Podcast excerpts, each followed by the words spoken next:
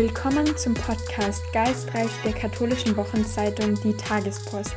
Hier treffen junge gläubige Christen auf junge Atheisten und Andersgläubige, um sich über die großen Fragen des Lebens auszutauschen.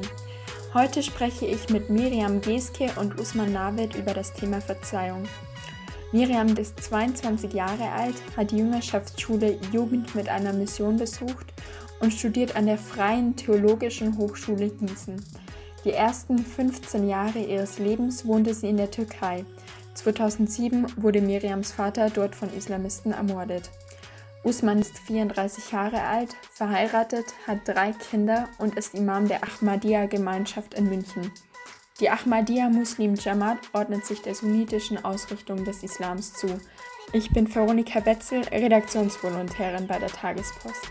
Schön, dass du da bist. Hallo Miriam, hallo Usman, freut mich mit euch beiden heute zu sprechen. Meine erste Frage ist, woran glaubst du, Usman? Fangen wir mit dir an. Ich bin als Muslim äh, auch islamisch erzogen worden und ich orientiere mich an meiner Religion. Miriam, wie sieht es mit dir aus? Was ist dein Glaube? Also ich bin in einer christlichen Familie aufgewachsen, aber ich habe auch dann selber entschieden, diesen Glauben weiterzugehen. Mhm. Du hast ja auch eine sehr prägende Erfahrung in deinem Leben gemacht. Äh, dein Vater wurde vor 14 Jahren in der Türkei von Islamisten ermordet. Ist es dir da gelungen, ihnen zu verzeihen und wenn ja, wie? Also auf jeden Fall war es nicht einfach. Also klar, es schmerzt und so und es tut weh, wenn man jemanden verliert. Aber den, den Mördern habe ich, also durfte ich wirklich ganz vergeben, weil eben äh, Jesus in meinem Leben ist, weil ich einfach diese Sicht mhm. hatte, hey, wenn, wenn Jesus mir vergeben hat, wer bin ich, dass ich nicht vergebe? Und es hat mir einfach so innerlich gezeigt, hey, ich will wirklich so leben wie Jesus. Er ist mein Vorbild und ich will auch und darf auch vergeben. Und deshalb war es zwar nicht, also nicht einfach, aber ich durfte ihn vergeben und habe den auch ganz vergeben. Und es ist einfach auch wirklich eine Befreiung. Also ich, ich habe kein Groll, kein Hass, keine Wut, sondern ich darf ganz im Gegenteil diese Freude und diesen Frieden haben und diese, diesen Abschnitt auch wirklich abschließen. Also äh, ja, die haben was Schlimmes getan und das Vergeben heißt auch gar nicht, dass ich es begutachte, was sie gemacht haben. Ich sage nicht, hey, was du gemacht hast, ist okay. Nein, es war nicht okay, aber trotzdem will ich vergeben, trotzdem will ich es abschließen, trotzdem will ich diese Tür schließen und auch nicht wieder öffnen. Und ich finde, es gibt auch sehr eine Freude im Herzen, wenn man vergibt. Und ich darf auch wirklich diese Vergebung auch wirklich spüren gegenüber ihnen. Wenn du den Mördern jetzt begegnen würdest, deines Vaters, wie denkst du, würdest du ihnen gegenüber reagieren? Ich, also mein Wunsch ist, ich hoffe, wenn ich ihnen ähm, begegne, dass ich erstens ihnen einfach sagen darf, dass ich sie wirklich ganz vergeben habe. Und das Zweite ist, ich würde denen wirklich sagen, dass, dass ich sie vom Herzen liebe. Und genauso wie ich meinen Bruder, wie ich meine Schwester, wie ich meine Freunde liebe, ich liebe sie. Und nicht, weil ich lieben kann, sondern Jesus diese Liebe in meinem Herz gelegt hat für sie. Und ich, wie auch Jesus einfach uns alle liebt, darf ich sie lieben, denn, denn Gott, der Schöpfer, liebt sie. Ja, also ich, ich, ich würde den, den Mörder nicht, nicht vergeben, denn er hat so eine, eine üble Tat getan und er hat ja nicht gar keine Einsicht gezeigt. Ja? Also wenn er Einsicht zeigen würde und um Vergebung bitten würde, dann käme es in Frage. Aber so würde ja das Übel in der Welt ja sich noch mehr verbreiten, wenn man Übeltäter einfach vergibt und sagt, ich liebe dich. Also Verzeihung, also für mich macht das dann keinen Sinn. Also Sinn macht es für mich, wenn jemand Einsicht zeigt und Reue zeigt, ja, und sich auch bessern möchte. Aber wenn jemand sagt, ja, ich habe eine, das war sehr gut, dass ich Miriams Vater getötet habe, ja, weil davon habe ich was, ja, habe ich mein Ziel erreicht oder wie auch immer, er, er heißt es gut, dann muss man so einen Menschen doch nicht vergeben oder lieben. Also das kommt gar nicht in Frage. Dann würde ich äh, versuchen, dass dieser Mensch die volle Härte des Gesetzes spürt. Ja. Ansonsten würde das übel weitergehen. Ich verstehe das total, also vollkommen, was Sie meinten, weil ja, also es ist auch nicht so, dass ich sage, hey, was du gemacht hast, ist gut. Aber ich finde, wenn, also ich nehme Jesus als Vorbild und wenn er wirklich für mich gestorben ist, die die Sünderin ist und für jeden Menschen auf dieser Erde gestorben ist, egal was für eine Sünde sie oder er getan hat, dann denke ich so, wow, krass, was für eine Liebe ist das, was für eine Vergebung ist das. Und also in Matthäus 45 steht auch, liebe deine Feinde. Liebe deine Feinde. Und was heißt lieben? Es heißt eben auch vergeben. Es heißt eben auch, sie zu segnen und für sie da zu sein. Und also ich darf für sie beten. Und das finde ich schon erstens eine Befreiung. Und ich muss echt gestehen, es ist menschlich gesehen nicht einfach. Es ist, es ist nichts Menschliches. Und ich muss auch sagen, es ist Gott, der diese Liebe in mein Herz hineinlegt und nicht ich. Mhm. Hat ja jetzt gemeint, er würde diese Täter die volle Härte des Gesetzes treffen lassen, schließt sich das aus, dass man einem Menschen vergibt und ihm, ihn aber gleichzeitig gesetzlich bestraft, Miriam? Also ähm, die Mörder wurden ja auch gesetzlich eigentlich bestraft und ich finde, Gerechtigkeit darf vollzogen werden. Es gibt ja auch Strafen für, wenn man stiehlt, wenn man ermordet und so. Ich finde, das ist schon wichtig. Gerechtigkeit ist ein wichtiger Punkt. Nur die volle Gerechtigkeit, finde ich, kann man erst im Himmel erreichen. Also wenn man vor Gottes Thron steht und er der uns richtet sozusagen. Äh, weil auch, in, auch hier auf Erden versuchen wir zwar diese Gerechtigkeit irgendwie herzustellen, aber das können wir nicht vollkommen und ganz herstellen, so wie es eigentlich sein sollte.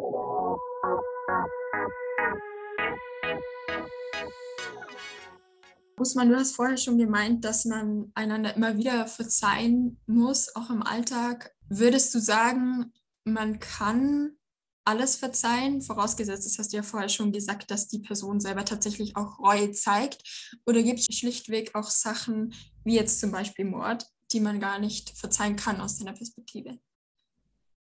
Ja, kommt drauf an. Also jetzt, so kann ich mir das gar nicht in die Lage versetzen. Das kann Miriam besser. Bei mir war das nicht der, der Fall, dass irgendein Angehöriger oder ein Mensch, der mir nahe stand, äh, ermordet wurde. Deshalb weiß ich gar nicht, wie ich da reagieren werde. Ich kann mir nicht vorstellen, dass ich den Übeltäter, den Mörder vergeben kann. Es sei denn, er ist wirklich sehr, sehr reuig und er hat es, ähm, er zeigt so eine tiefe Einsicht, dann vielleicht würde ich ihn verzeihen. Aber sonst, äh, ich, ich denke nicht, dass ich ihn verzeihen würde. Mhm.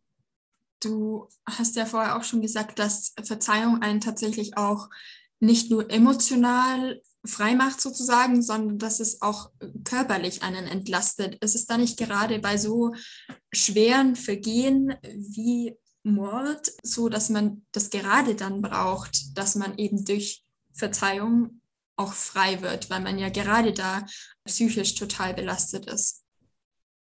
Ja, aber man muss ja auch schauen, ob der Übeltäter dadurch reformiert wird, ja, oder ob der da weitermacht, ja, und ermutigt wird, ja. Wie gesagt, es gibt verschiedene Arten von Menschen, äh, verschiedene Arten von Gemüter. Es sind manche, die durch das Verzeihen sich bessern, sich reformieren. Es gibt Menschen, die durch Verzeihen ermutigt werden, weiter falsche Sachen zu machen oder Übeltaten zu, durchzuführen, ja. Also es kommt darauf an, wem man da verzeiht ne? und wann und wie, äh, in welcher Situation. Ne? Das ist von Fall zu Fall. Das ist ja auch, äh, was ich schön an, der, an dieser Lehre des Islams finde. Da ist es nicht kategorisch gesagt worden, du sollst immer verzeihen, ja. Äh, noch äh, wird gesagt, du sollst immer Vergeltung ausüben, immer Nase um Nase und Auge um Auge und so weiter, sondern von Fall zu Fall, von Mensch zu Mensch so, sollte man da schauen es ist gemäß der Natur, gemäß der Natur des Menschen, diese Lehre. Miriam, was sagst du dazu, dass Verzeihung auch irgendwie flexibel sein muss? Ich finde, Verzeihung ist eh erst angültig, wenn es äh, vom Herzen kommt und wenn es nicht für, also Gesetz, von Gesetzlichkeiten beruht. Und deshalb finde ich, ich bin dafür, dass man immer verzeiht, aber es muss auch aus dem Herzen kommen. Es ist auch ein Prozess, bis man zu diesem Punkt kommt, dass man verzeihen kann. Und ich finde, es ist eh nicht in der menschlichen Hand zu vergeben. Also als Mensch kann man gar nicht vergeben, finde ich. Erst durch Gottes Hilfe hat man die Möglichkeit zu vergeben. Und deshalb finde ich, es ist ähm, wichtig, einfach wirklich jede einzelne Tat auch zu vergeben. Nicht, weil, weil, weil ich so super bin oder so, nein, sondern weil der Herr Jesus mir jetzt erst vergeben hat, weil mir vergeben wurde. Und zwar die allerschlimmste Sünde ever. Und das finde ich einfach sehr essentiell, dass jedem Menschen vergeben wurde. Und das, ich, ich weiß nicht, es blowt my mind, Deshalb finde ich es krass und es ist eher wichtig zu vergeben, Da, egal darf ich da was Situation. sagen? Äh, Entschuldigung, wenn ich da darf, ein bisschen nachhaken. Ähm, also wenn Jesus allen verz- verziehen hat, hat er auch die äh, Kinderschänder verziehen oder die Vergewaltiger äh, verziehen, die da immer weitermachen. Wie ist das da? Also wie ist das? Ich bin da, ich sag mal, neugierig, wie das Verständnis äh, davon ist im Christentum oder nach deiner Überzeugung. Also es ist so, dass am Kreuz Jesus für alle Sünden der Welt gestorben ist. Also Mörder, Kinderschänder, alles, wirklich alles egal. Aber wir haben auch diese Sicht, dass es gibt kein, also Lügen ist genauso schlimm wie Töten. Und es gibt, also Sünde ist Sünde. Sünde trennt von Gott und das ist das Essentielle. Ja, es macht einfach die Beziehung zwischen Gott und Mensch kaputt. Es ist eigentlich egal, ob man mördet oder, oder lügt. Es trennt von Gott. Und deshalb ist es wichtig, einfach da, dass er wirklich alles vergeben hat. Er hat mir eben auch meine Lügen vergeben. Und deshalb darf ich eine, ja, einfach eine nahe Beziehung zu Gott haben. Und das ist der, dieser Knackpunkt eigentlich. Ja, Verzeihung, aber äh, man kann doch nicht Lüge mit, mit Ermordung oder äh, Kinderschänderei oder wie man es auch nennen möchte, oder Vergewaltigung gleichsetzen. Also tut mir leid, aber das kann ich nicht, das ist nicht einleuchtend, das ist, akzeptiere ich nicht. Also da muss man doch schon, natürlich ist äh, Lügen, äh, Groll haben oder Lästern und so weiter, alles üble Sachen, ja, aber du kannst das nicht mit Mord und Vergewaltigung und so gleichsetzen. Tut mir leid, also da muss man schon unterscheiden ich, ich verstehe deinen Punkt sehr, sehr gut, weil es wird nicht gesagt, hey, das ist, also Lügen ist Sünde, Morden ist Sünde. Und Sünde generell trennt von Gott, das ist das Essentielle. Und deshalb wird gesetzlich, also rein christlich gesehen, eigentlich gleichgesetzt, weil es trennt von Gott. Sünde bedeutet trennt von Gott, egal ob es ob du jetzt einmal gelogen hast oder einmal äh, gemordet hast, es hat die Beziehung, Beziehung zwischen Gott und dir einfach zerstört, also gebrochen. Und dieser, dieses reine Wasser ist jetzt befleckt und kann erst durch Jesus Christus wieder reingemacht werden. Und deshalb brauchen wir eben Jesus, dass, dass diese Beziehung wieder renoviert wird. Und das, also die Verständnis von Sünde ist etwas anders, würde ich sagen. Ja, aber ein Vergewaltiger oder ein, ein Mörder, wie, wie, kann er denn die Beziehung mit Jesus oder mit Gott aufrechthalten? Verstehe ich jetzt nicht. Also ähm, er macht ja weiter, weil er vielleicht denkt, ja, meine Sünden werden ja sowieso vergeben. Ja, er ist vielleicht im, im christlichen Haus aufgewachsen und er sagt, ja, ihm wurde in der Kirche beigebracht, ja, du kannst machen, was du willst. Glaub an Jesus, ja, kannst Kinder vergewaltigen, kannst Frauen vergewaltigen, ja. Am Ende des Tages wirst du sowieso von Jesus oder durch, durch, durch das Sühneopfer Jesus wirst du vergeben. Aber das ist sehr gefährlich, finde ich. Ja, auf jeden Fall. Also ich finde, das ist ein falsches Verständnis von, von dieses Evangelium. Äh, das wird auch sehr falsch verstanden. Deshalb sagt auch Paulus sogar selbst, hey, genau das bedeutet es nicht. Es bedeutet nicht, wenn du vergeben wirst, dass du immer wieder sündigen darfst, dass du noch mehr sündigen sollst. Nein, ganz und gar nicht. Das heißt, dass du dein Herzensveränderung erleben sollst und wirklich ein Leben führst, Gott, zu Gott zur Ehre, dass Gott wohlgefällig ist. Und das sagt auch Paulus sehr klar in der Bibel. Genau. Ja, aber wenn man weiß, wenn man im Hinterkopf hat, dass Jesus ja sowieso uns, uns unsere Sünden auf sich genommen hat, warum die Anstrengung, Anstrengung unternehmen?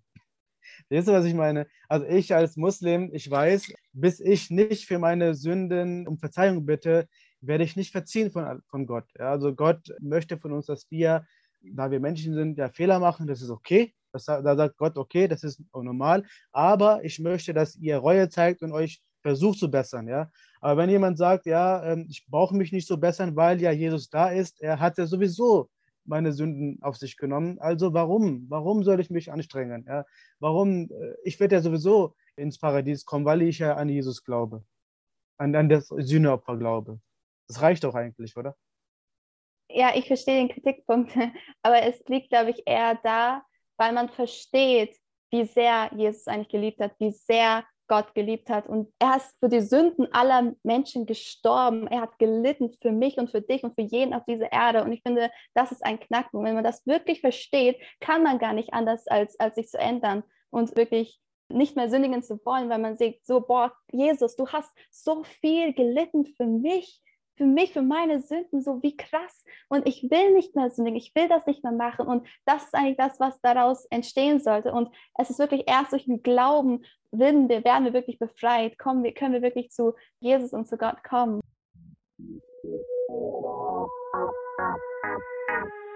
Usman, du hast ja jetzt vorher auch schon gemeint, dass Verzeihung auch eine im Islam verankerte Tugend ist.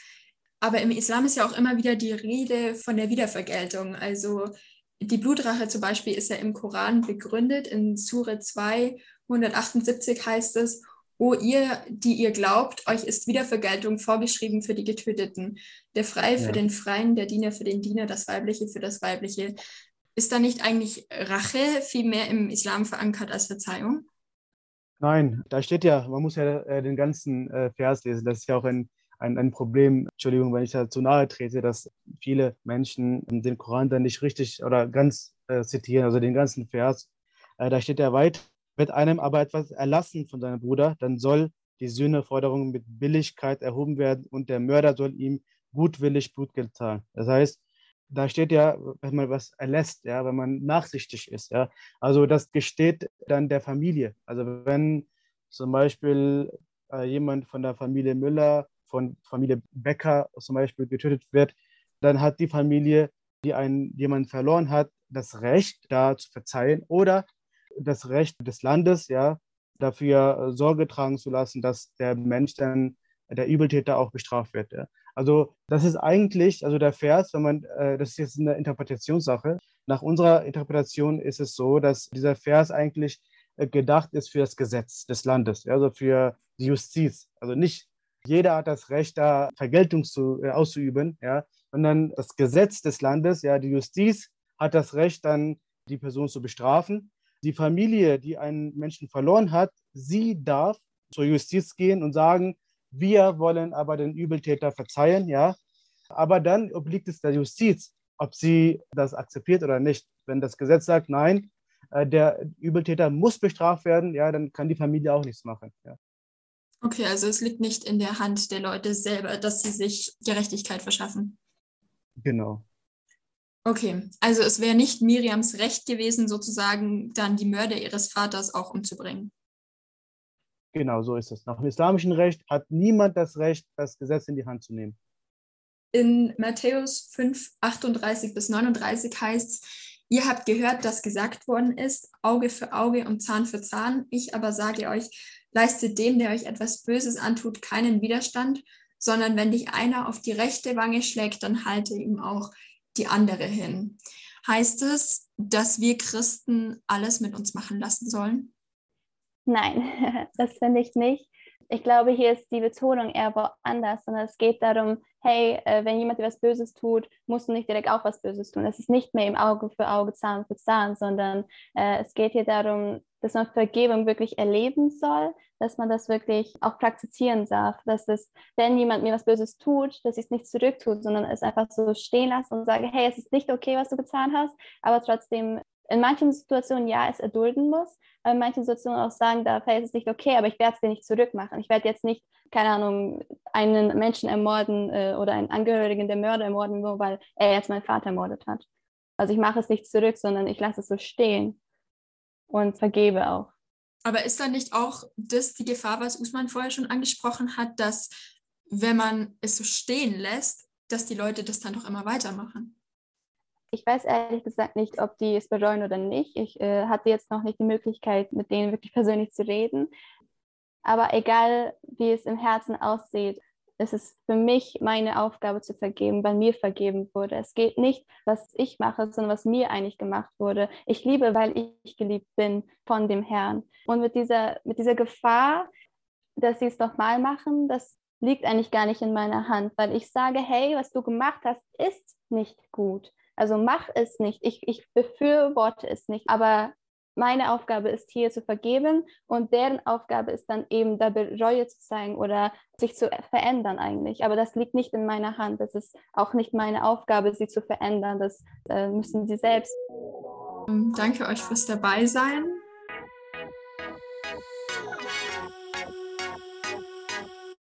In unserer nächsten Folge spreche ich mit der Buchautorin und Zeitjournalistin Valerie Schönjan und der Home-Missionarin Bernadette Lang über das Thema Was ist der Sinn des Lebens?